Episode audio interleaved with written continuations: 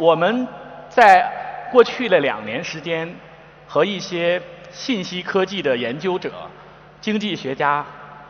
去研究一个话题，就是信息革命二点零，或者说我们预见到未来的十年到十五年，可以认为是在四个超级的领域，会在十年到二十年都会有巨大的技术和产业的爆发，包括最下面的新一代的信息技术、新材料、新能源、生物工程。生物工程里面既包括了精准医疗，也包括了类脑科学。非常有趣的是，整个的城市和工业界会落在右边这三个最关键的技术，就是新一代信息技术、新能源、新材料的组合。那么我们看到过去十年，由于移动互联网的发展，计算能力、数据的产生、下一代的 5G 和 NB-IoT 以及算法，在过去两年爆发性的增长，这是我们听说过的 AlphaGo 和人工智能，为我们塑造整个的实体经济里面的每一个垂直行业带来了一个基础。那中国的数字经济和共享经济。在过去的十年，就是二零零七年到二零一七年这十年里面，其实发生了最重要的一件事情，就是我们用智能手机这样的一个很常见的终端渗透到了七点五亿中国人，并且使得中国变成了应用模式和创新应用的最重要的国家。我们的场景和应用的数量大大超过美国。啊，这个大家我们听说过的新四大发明已经验证了，我们是中全世界最大的 e-commerce，就是电子商务、移动支付、物流最大的这样的国家。那我们下一个十年，当产业互联网或者是工业界、城市进入到这个新的世界里面，我们面临一个非常大的挑战，就是移动互联网连接的是十亿或者是几十亿的人，但是并没有连接物。物体、城市、工业、智能的工厂以及汽车，但是未来的十年，如何把数字经济、移动互联网留下的这个遗产去平移给整个的物理世界，这是一个非常大的课题。我们不仅需要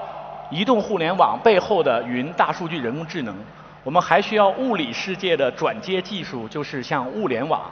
虚拟现实、增强现实、3D 打印机、机器人，还有自动驾驶，所有这些都是。在物理世界里面的现场技术，那我们看移动互联网给中国的数字经济留下了一种叫平台模式的东西，就是今天我们可以把数十亿人与数千万工程师通过一个平台连接起来，在连接人的消费、生活、叫外卖、叫出租车所有这些活动里面，我们其实只用了十年的时间，这个是。我们去塑造物理世界一个最重要的遗产，但是塑造整个的物理世界可能是三十年，可能是五十年，因为今天物理世界的众多规律，人类并没有弄清楚，就是对于整个物理世界的建模的成本，可能是人类永生的一个追求哈。但是今天我们从移动互联网时代留下来的。对于数据的处理，对于平台的认知，对于人的习惯的啊消费和对于人的触达，已经达到一个标准。但未来我们需要更多的技术去考虑，今天一个线上的赛博世界如何去跟新物理世界去联动。但这里面还有一个非常重要的资产叫数据，就是今天我们未来的几十年最重要的事情，是我们把移动互联网时代的数据认知。去向整个物理世界做这种 mapping，就是我们能够知道我们怎么用更实物的东西去塑造我们见到的城市、农业、工业整个的这套呢一套体系。所以这是数据物理化，我们等同于智能化。所以今天大家看到以人工智能大家谈论的算法为代表的，但它一定需要与自动化、与物联网、与下一代的 3D 打印技术。去形成一个连接，这一套智能化的技术的一套频谱，会对我们未来的最重要的物理世界产生一个变化，而不是用既有的惯性的生产模式或城市构建模式来解决问题。数据变成一个全新的介质，带我们塑造物理世界的时候，这是我们看到的一个世界。这是我们在两三年以来已经开始了对物理世界进行一步一步的去构建。我们做了一个从三年以前做的杭州的城市大脑平台，现在也去了苏州、上海、徐州，还有第一次出海到马来西亚，帮助吉隆坡来构建它的城市大脑。但最重要的是要把城市的基础设施从运营商的设备、摄像头、公交 bus，还有你手机上各种导航的信息，以及所有的这个政府里面的数据，还有互联网里面的数据，形成一个大的数据平台。这样我们就可以对于这个城市运行中的状态产生一个实时的感知和影响，做成一种平台模式对于城市的一个回答。举个例子，我们在上个月发布了一个叫“天耀”的平台系统，利用城市的摄像头，可以以二十秒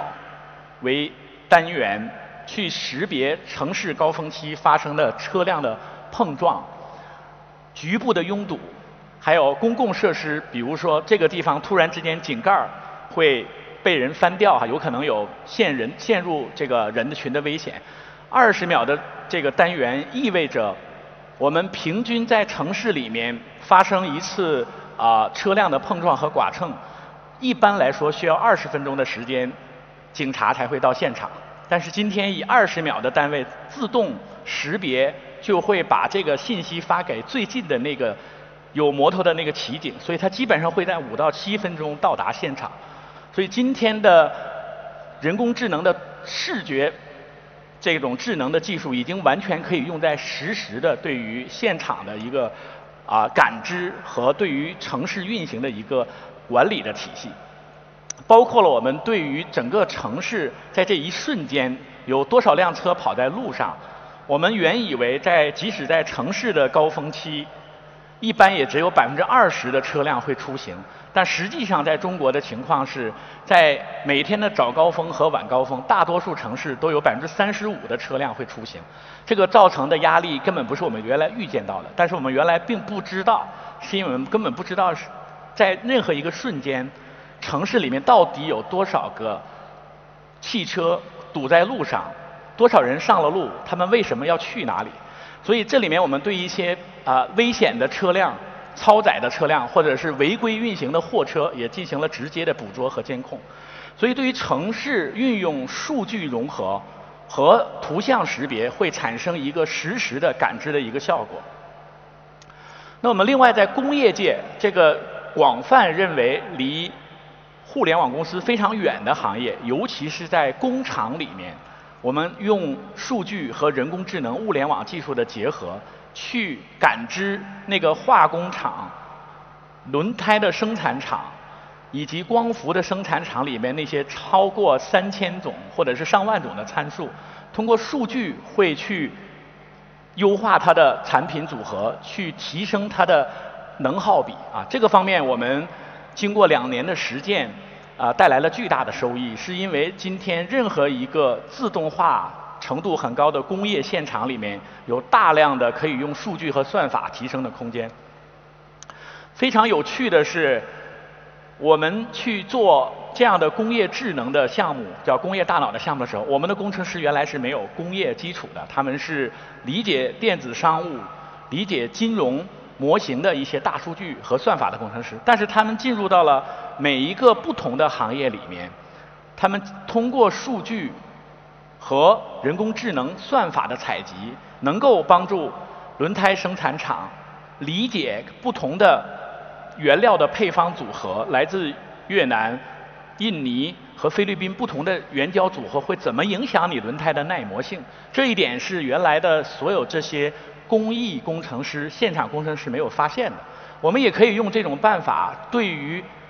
连续生产的化工行业。去理解它整个化学合成的过程的温度、压力如何控制，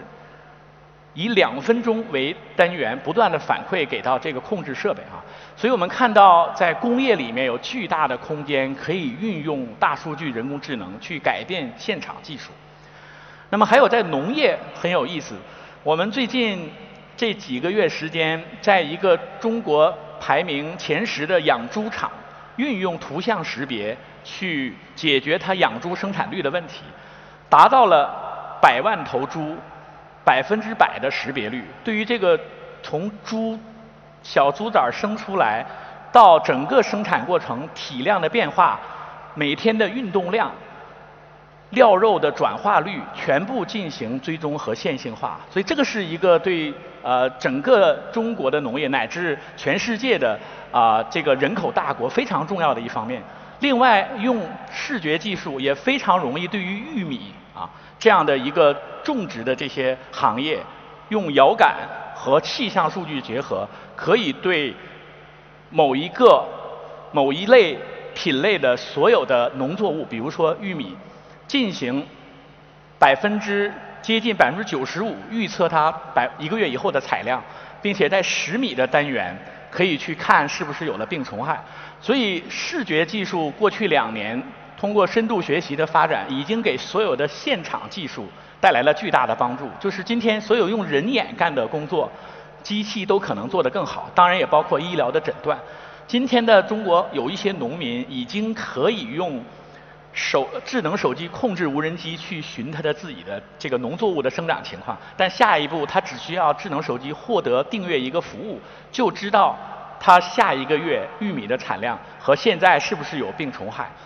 所以这个是带来一个实体行业物理世界非常大的变化。我想这是人工智能物联网技术。刚刚开始，因为今天仅仅通过图像识别、数据加算法的回归，就已经能够解决这么多的问题。所以，未来的物理世界的提升空间，也是未来的创业公司最大的空间。那我们下一个问题就是在问数字孪生这个概念啊，这个数字孪生已经有了一段时间提出来，就是今天当我们熟悉像啊，Ready Player One 就是。头号玩家这样电影里面描述的游戏化的虚拟世界的时候，